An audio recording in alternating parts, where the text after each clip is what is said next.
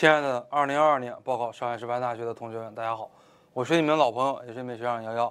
我今天来给大家讲一下2022年我们上海师范大学333教育综合的一个考题的分析。呃，上海师范大学333教育综合呢，总体来讲考的是比较中规中矩的。咱们星火考研呢，已经辅导了十年上海师范大学333教育综合的考题，一般来讲呢，没有出什么特别超纲的这个题，也没有出什么特别多超有难度的题。这一直以来呢，也就是印证了我们所说的，大家呢如果报考上海师范大学啊，最好还是用我们星火的这个课程，用我们的教科书，把教科书、把教材完完全全都吃透了。我们在考试中考出一个比较高的成绩，应该是问题不大的啊。我们来看名词解释，名词解释的话呢，每个五分。第一个名词解释讲到了教科书啊，教科书就叫教材，又称课本，是课程标准。按照课程标准来编制的，系统的来反映了教学内容的用书。教科书包含以下几个方面：一个是目录，一个是课文，一个是习题，还有实验、图表、注释、附录等部分。呃，教科书的地位，这个呢可答可不答啊，都是可以的。如果呢你在答题的过程中啊，如果还能加一点，就是我们作为一个中小学老师啊，我们要树立一种理念。就是用教材教而非教教材这样的一种理念就更好了。广义的教育，教育的话呢分为广义和狭义。那么广义的教育呢，就是指凡是能够增进人的技能的，哎，能够使得能够让受教育者啊像教育者一样所向往的那个方面来发展的这样的一些活动啊，都可以称之为教育。所以呢，这个教育的话呢，旨在促进受教育者社会化和个性化，可以分成广义和狭义之分。我们这里边讲到的是广义的教育，而狭义的教育呢，指的就是学校教育。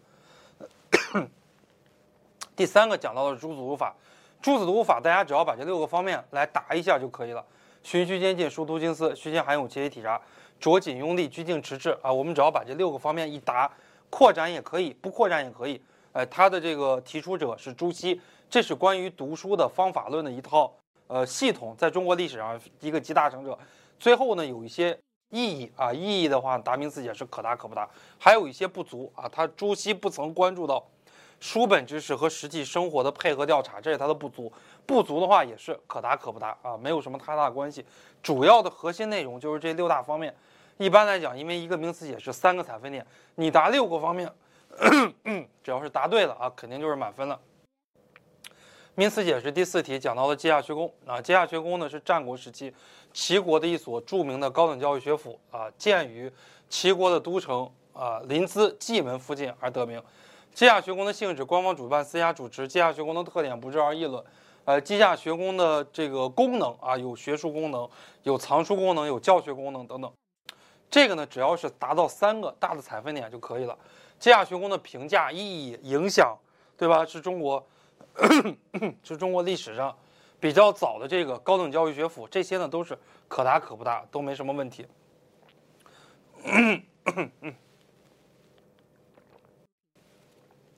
呃，后边第五个啊，第五个呢，我们说到道尔顿制。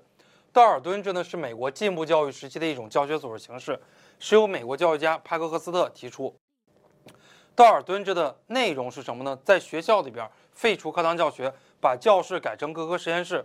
呃，取而代之的呢，用合约和公约的形式代替学习，将各科的教室改成实验室，用表格法来记录学生的学习进度啊，这是我们说到的道尔顿制。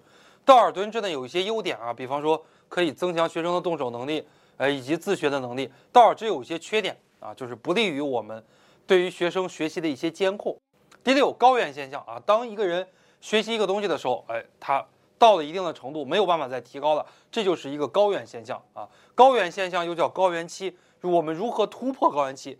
啊，高原